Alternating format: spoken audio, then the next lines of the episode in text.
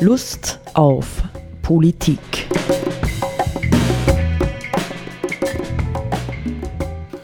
Liebe Hörerinnen und Hörer des Freien Radios Freistadt, Sepp Kiesenhofer und Roland Steidl begrüßen Sie wieder zu einer Sendung Lust auf Politik. Und äh, Sepp, wir, wir plaudern ja viel rund um unsere Sendungen herum. Äh, manchmal ist es dann doch so, ja, manchmal haben wir wirklich Lust und dann wieder gibt es sowas, wo man sagt, wir haben einen Frust statt der Lust. Ja, also ist denn das, was wir in Österreich an Politik erleben, reicht das hin, um überhaupt Politik genannt zu werden? Ja, ich mache ich mach zwei Beispiele für uns zum Einstieg in, ins, ins Thema. Ja, Beispiel 1.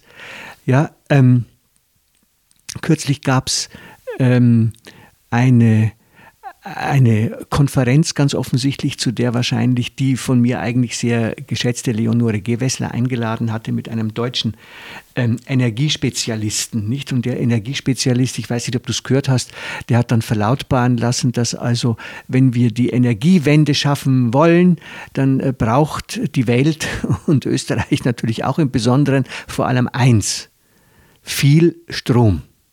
Ja? Und wenn wir sozusagen auf ähm, Strom und also Energieerzeugungsformen zurückgreifen wollen, die jetzt äh, die alten äh, Energieformen hinter sich lassen, dann sei vor allem eines ganz, ganz wichtig, nicht also bei Beibehaltung unseres bisherigen Lebensstils natürlich immer gedacht, dass wir ganz, ganz, ganz viele Windkraftanlagen brauchen. Ja, ganz, ganz viele solche schönen Türmchen, die wir überall in der schönen, weitläufigen österreichischen Landschaft aufstellen können. Vielleicht sogar gibt es dann irgendwann einen Zauber, der sie unsichtbar macht oder so. Aber trotzdem muss es sie halt geben. Nicht? Das heißt, ähm, ja, und er hat dann dazu gesagt, das fand er ganz, ganz interessant, er hat dazu gesagt, es wird also Zeit, sich vermehrt mit den Gegnern der Windkraftanlagen auseinanderzusetzen ja, sodass die also doch salonfähig werden, weil da schon einiges notwendig ist. Die zweite Geschichte, die ich erzählen will, ähm, ist ein Bericht oder bezieht sich auf einen Bericht auf Ö1 vor vielleicht anderthalb Wochen oder so im, nach dem Abendjournal und da ging es um das Thema der sogenannten Manganknollen. Haben wir darüber geredet? Ich weiß es nicht. Ja. Ja, so also kurz einmal, glaube ich, ja. Diese, diese, diese witzigen Dinge, nicht? Es gibt Leute, die haben ständig äh, eine bei sich, die jetzt Werbung machen, nämlich für die Gewinnung der Manganknollen auf dem Meeresboden.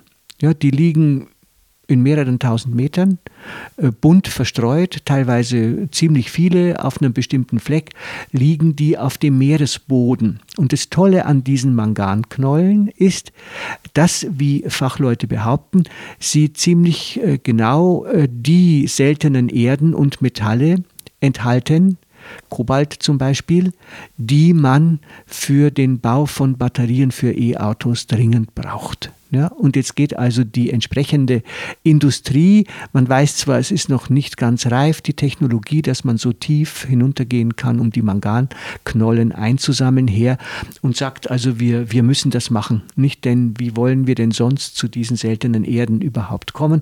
Wir wissen, wie ungerecht es teilweise ist, wie sie in Afrika abgebaut werden oder in China oder anderswo. Nicht also, das wäre doch die ideale Geschichte. Umweltschützer halten dagegen, dass ähm, zerstört komplett äh, die dortige Untersee, äh, ja, also Tiefsee, Fauna, Flora und sonstiges nicht, wenn da plötzlich große Maschinen hineinkommen, die diese Manganknollen äh, suchen und holen. Ja? Also Argument dieser entsprechenden Industrie ist, wir brauchen das vor allem für die E-Autos. Ja? Die wir so haben wollen, werden, müssen, sollen, nicht? Also das heißt, wie wird sich künftig die Produktion von Autos gestalten? Und ähm, worauf ich hinaus will, ja, das ist mh, hm, der Punkt, wir gehen in der Regel innerhalb unserer Gesellschaft und innerhalb der Politik davon aus, dass wir einen Lebensstil erhalten müssen, ja, von dem wir so oder so wissen, ja, dass er ganz, ganz viel Ressourcen verbraucht. Ja, wenn wir jetzt sagen, wir wollen von Öl und Kohle und Gas weg, und wir gehen hin zu alternativen Energieformen, dann ist offensichtlich, ja, dass diese Alternativen erneut ganz, ganz viele Ressourcen verbrauchen werden oder enorme Eingriffe in Landschaft und so weiter darstellen werden.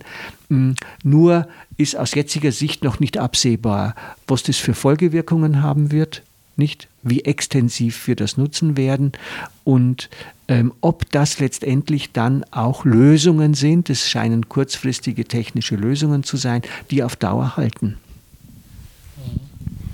Was sagst du dazu? Ja, ich denke gerade zum Thema jetzt ähm, E-Autos, E-Mobilität, ähm, grundsätzlich ist es ja mal im Vergleich zu verbrennungsmotorisch betriebenen Fahrzeugen einmal ein Fortschritt, würde ich sagen, weil halt einfach bestimmte CO2-Produktion unmittelbar beim Fahrzeug wegfällt. Die Frage ist ja dann, äh, wo im Produktionsprozess von Autos bzw. Batterien, Akkus äh, entste entstehen sonst noch sozusagen CO2-Abgase und das dritte ist eben, eben diese Thema, das Thema mit den Ressourcen, die man braucht, um Akkus und so weiter herzustellen. Da ist eben auch die Frage, welche Ressourcen braucht man, wo kommen sie her, unter welchen Umständen werden sie abgebaut und gehandelt. Ja? Und ähm, ich habe den Verdacht, dass das eigentlich dann letztendlich in Summe wieder nur eine Verlagerung der Problemlagen ist und nicht wirklich eine sozusagen eine nachhaltige Lösung. Und zum Thema Mobilität, man natürlich kann man jetzt sagen, ähm, also akkugetriebene oder unterstützte Fahrräder sind eine sehr intelligente Erfindung, weil sie relativ, weil es eine relativ einfache Form der mhm. Mobilität mhm. ist, die jetzt im Vergleich zu einem großen Auto wenig Ressourcen oder wenig Material äh, bewegt. Ja. Wenn, wenn einzelne Menschen sich bewegen und es wird nur ein Fahrrad bewegt, ist das äh, günstiger auf jeden Fall, als wird ein Auto bewegt. Äh, aber auf der anderen Seite ähm, glaube ich einfach in Summe, sozusagen ist, wir werden nicht darum herumkommen, wenn wir tatsächlich nachhaltig ähm, leben wollen oder zukünftige Generationen, das Thema Mobilität an sich grundsätzlich zu hinterfragen. Welche Wege müssen denn eigentlich sozusagen zurückgelegt werden oder welche Wege können wir uns ersparen? Wie soll das Mobilitätsverhalten der Menschen in Zukunft überhaupt ausschauen?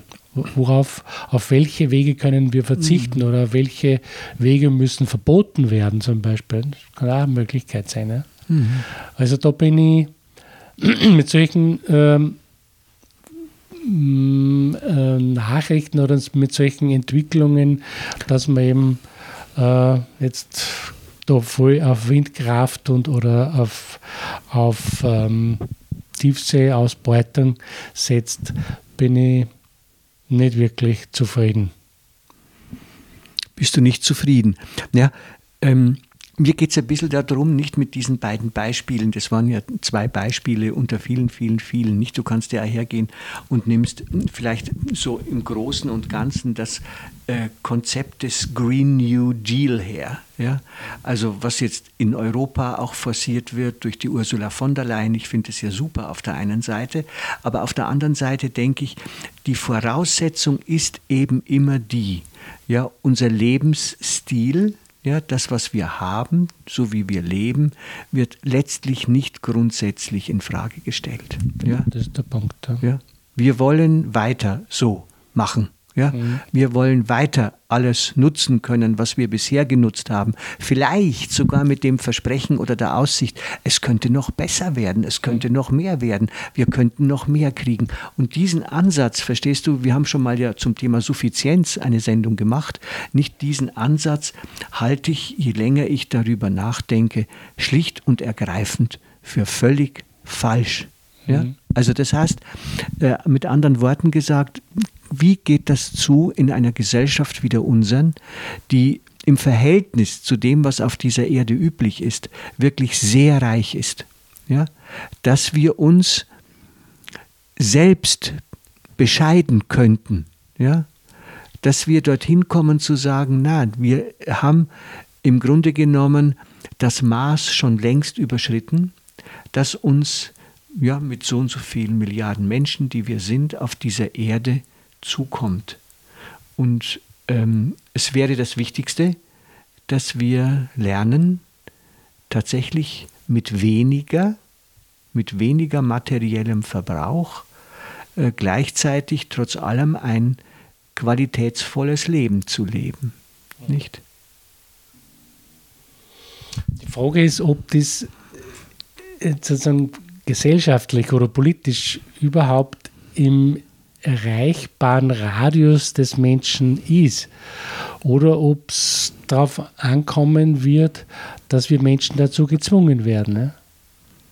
Jetzt muss ich kurz einen, einen, einen ähm, Beitrag von, von E1 heute ähm, erzählen. Da ging es um die Frage des Tourismus. Das ist ja auch so ein, ein Thema, das sehr zwiespältig ist und sehr umstritten und so weiter und wo jetzt eben aufgrund der Pandemie äh, das große Heulen und Zähneknirschen natürlich nachvollziehbarerweise mhm. stattfindet, weil natürlich gerade der Wintertourismus in den Alpen ja sehr in Frage steht, ob das überhaupt sein wird. Ja. Und dann ist natürlich auch dieses Bild äh, da erwähnt worden, dieses weiße Schneeband in der grünen oder braunen Landschaft, das halt dann Kunstschnee, halt. äh, Kunstschnee oder mhm. konservierter Schnee und so weiter, das halt einzelnen Menschen oder Leistungssportlern dann äh, den Skisport ermöglicht. Und die Frage war dann, ist das nicht dieses Schneeband äh, Ausdruck einer, einer, eines Zustandes oder einer Entwicklung, ähm, die bedeutet, dass da auf eine, auf, eine, auf eine Form des Tourismus gesetzt wurde, der im Grunde oder die im Grunde überlebt ist und keine Zukunft mehr hat. Super. Und mhm. dann, dann war sozusagen im Studio oder in meinem anderen Studio ein Tourismusexperte, der das so interpretiert hat, es ist zuerst einmal jetzt Ausdruck dessen, dass eine bestimmte Industrie, die Tourismusindustrie, in der Lage ist, sich den veränderten Klimaverhältnissen jetzt anzupassen und da etwas dagegen zu setzen. Also, Blödsinn. ja, genau. Aber so unterschiedlich kann man ein bestimmtes Phänomen jetzt interpretieren. Naja, eh klar. Ich meine, diejenigen, die an dieser Art von, von äh, Winter- Tourismus ein Interesse haben, die werden halt, oder die darauf angelegt sind, die investiert haben, die werden halt versuchen, es auf Teufel komm raus, ich sage wieder mal Teufel komm raus, aufrechtzuerhalten. Ich äh, bin immer noch ganz in dieser Information, die mir meine äh, äh Kollegen in Schladming vor einiger Zeit gegeben haben. Ein Pistengerät, ja, schon unter normalen Bedingungen, da brauchst du nicht einmal Kunstschnee hinaufjagen.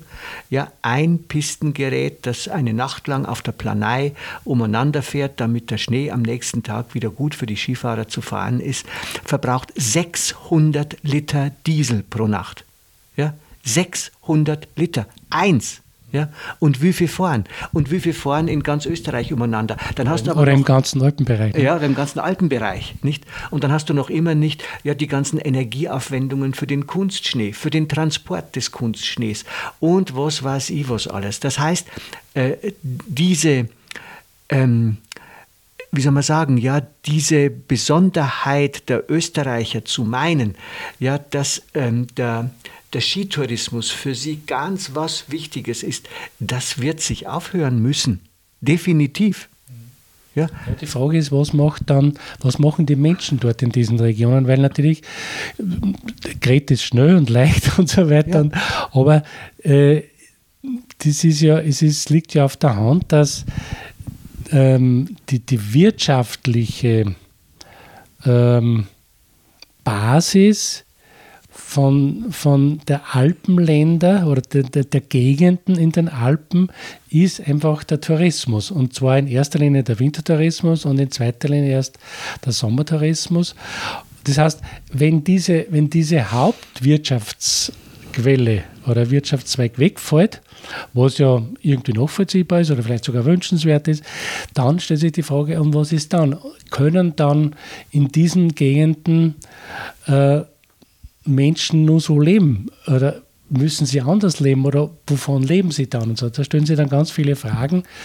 Und ähm, also wir kennen natürlich alles mehr oder weniger Flachländer leicht hergehen und sagen, ihr Bergler, das nicht da die, das Gebirge verschandeln mit eurer Piste und so weiter, macht was anderes, ohne sagen, mhm. ihnen einen Rat zu geben, was sie sonst machen können. Weil es gibt ja so Aussagen, ich glaube, das war der, der Brauchtumsforscher, der verstorbene Hans Heid, mhm. ja, der gesagt hat, gäbe es nicht den Tourismus in dieser Form, wäre wahrscheinlich der, die, der Alpenbereich eine letztendlich entvölkerte Weltgegend.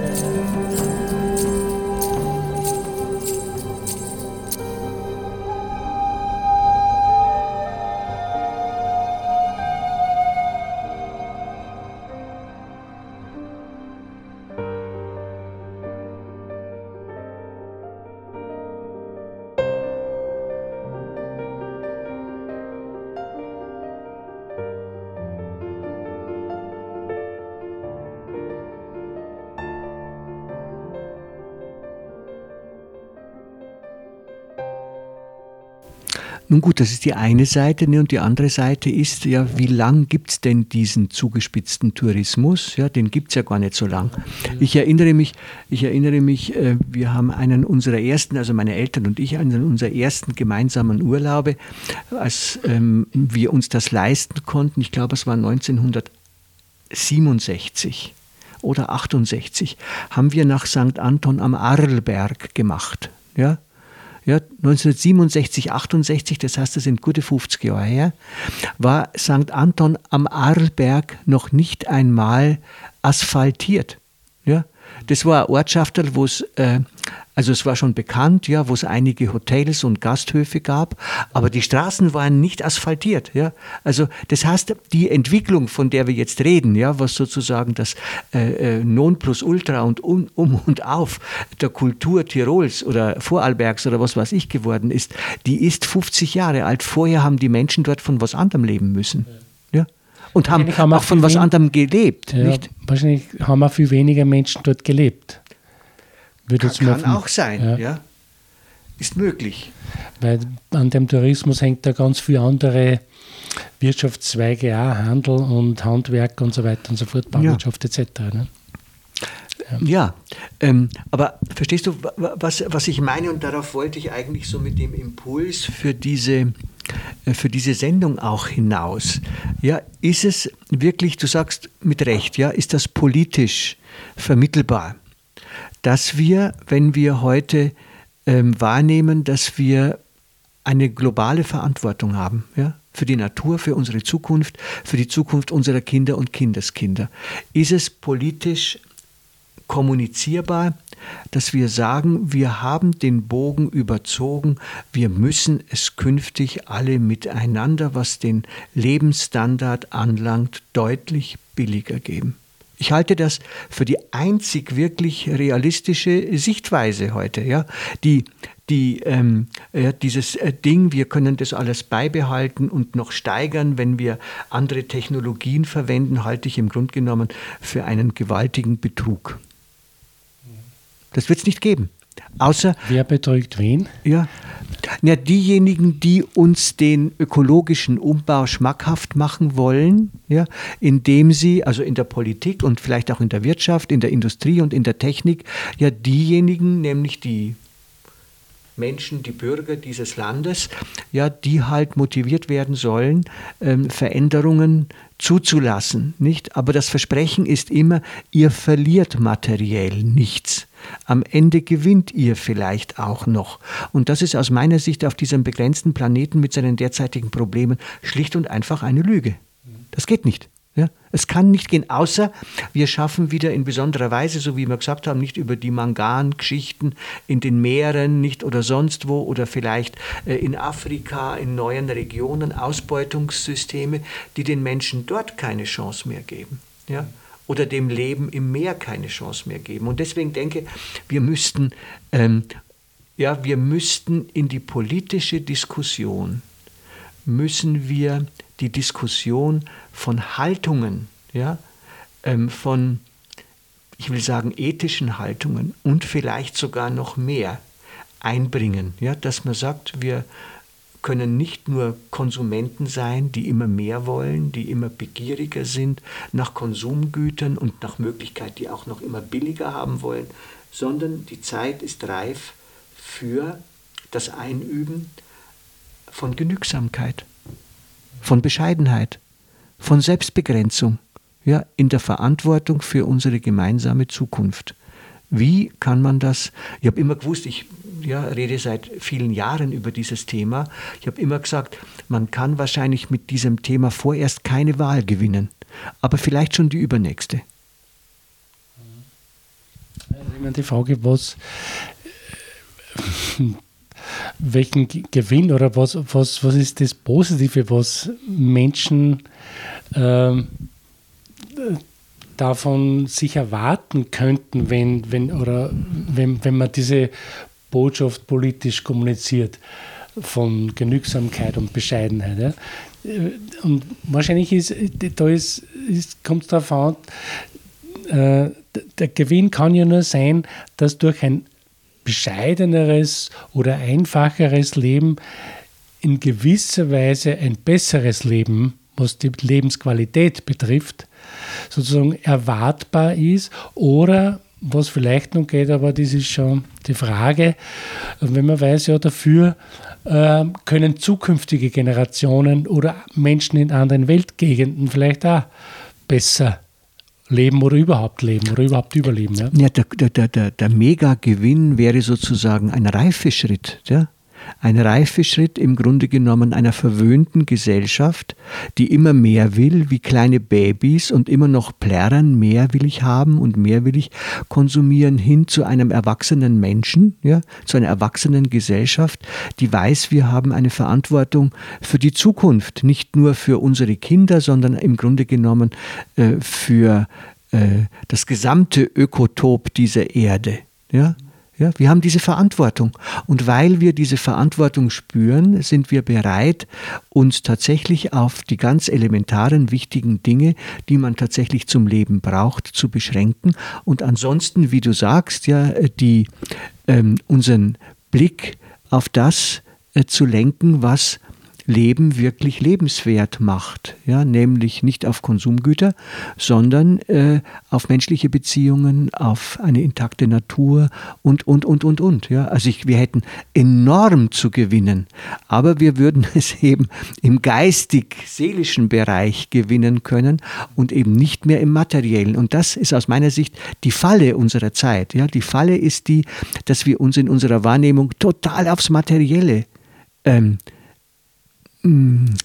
beziehen. Ja, also ich jetzt wollte schon fast sagen, dass wir total ins Materielle hineingestürzt sind und nicht mehr sehen, ja, dass wir tatsächlich darüber hinaus als Menschen ja noch ganz andere Dimensionen entwickeln könnten. Ja, aber das ist wirklich die Frage, wie weit sowas realistisch äh, politisch kommunizierbar ist oder, oder umsetzbar ist. Weil die Erfahrung ja, die, wie, gesagt, die ist, dass wenn es irgendwo einen materiellen Gewinn äh, ermöglicht oder so, dann ist das sehr wohl umsetzbar bzw. kommunizierbar.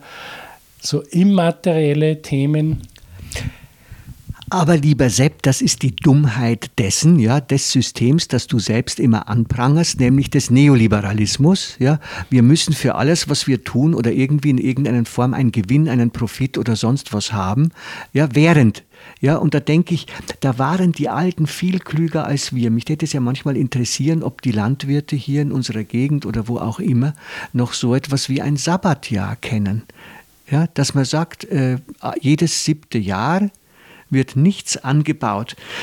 Das ist ja zu Zeiten tatsächlich realisiert worden, auch im österreichischen Bauerntum. Man hat zwar nicht gesagt, ich baue jetzt auf meiner gesamten Fläche nichts mehr an, sondern einmal ist es die Wiesen, einmal ist es das Feld, ja, und jedes Jahr darf tatsächlich ein, ein Bereich, ja, der, für den ich verantwortlich bin als Bauer oder als Landwirt, wirklich ruhen. Dort passiert nichts. Die Brache. Ja, die Brache. Ne? Mhm. Ja, also verstehst du, das sind, das sind wesentlich verantwortungsvollere Haltungen schon gewesen als die, die heute ja in unserer permanent ausbeuterisch äh, äh, gesonnenen Gesellschaft vorherrschen. Ja, nur ein kleines Beispiel, wenn ich heute hier durch unsere Landschaft hier gehe, wir hatten ja das Glück ja, einer, eines regenreichen Sommers mit viel Grasernte. Ja, schau dir einfach die Massen von Plastikballen an, die zurzeit überall herumliegen. Nicht, ähm, ja, und ich glaube, manche Bauern sind mindestens fünfmal Gras einfahren gewesen heuer. Nicht? Mhm. Ja, zu Zeiten hat man gesagt, zweimal im Jahr. Jetzt fünfmal. Ja, das heißt also, diese, ähm, ja, diese, das hätte ich schon wieder fast gesagt, Gier, ja, diese Haltung, alles rauszuholen, was rauszuholen ist, die müssen wir wirklich überwinden. Mhm. Mhm. Die Frage ist immer, wie kommen wir, wie kommen wir dorthin? Ja. Also du weißt, du kennst meine Antwort. Ja, meine Antwort ist, du, und ich meine, unsere beiden Antworten gehören natürlich zusammen. Nicht natürlich braucht es Menschen, die in der Politik, dort wo Macht ist, den Mut haben, andere Konzepte zu verbreiten.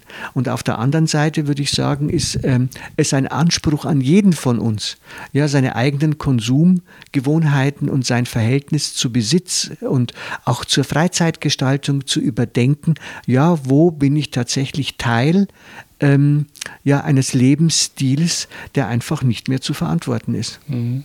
Da gibt es sicher in, in, jedes Menschenleben bei uns ja.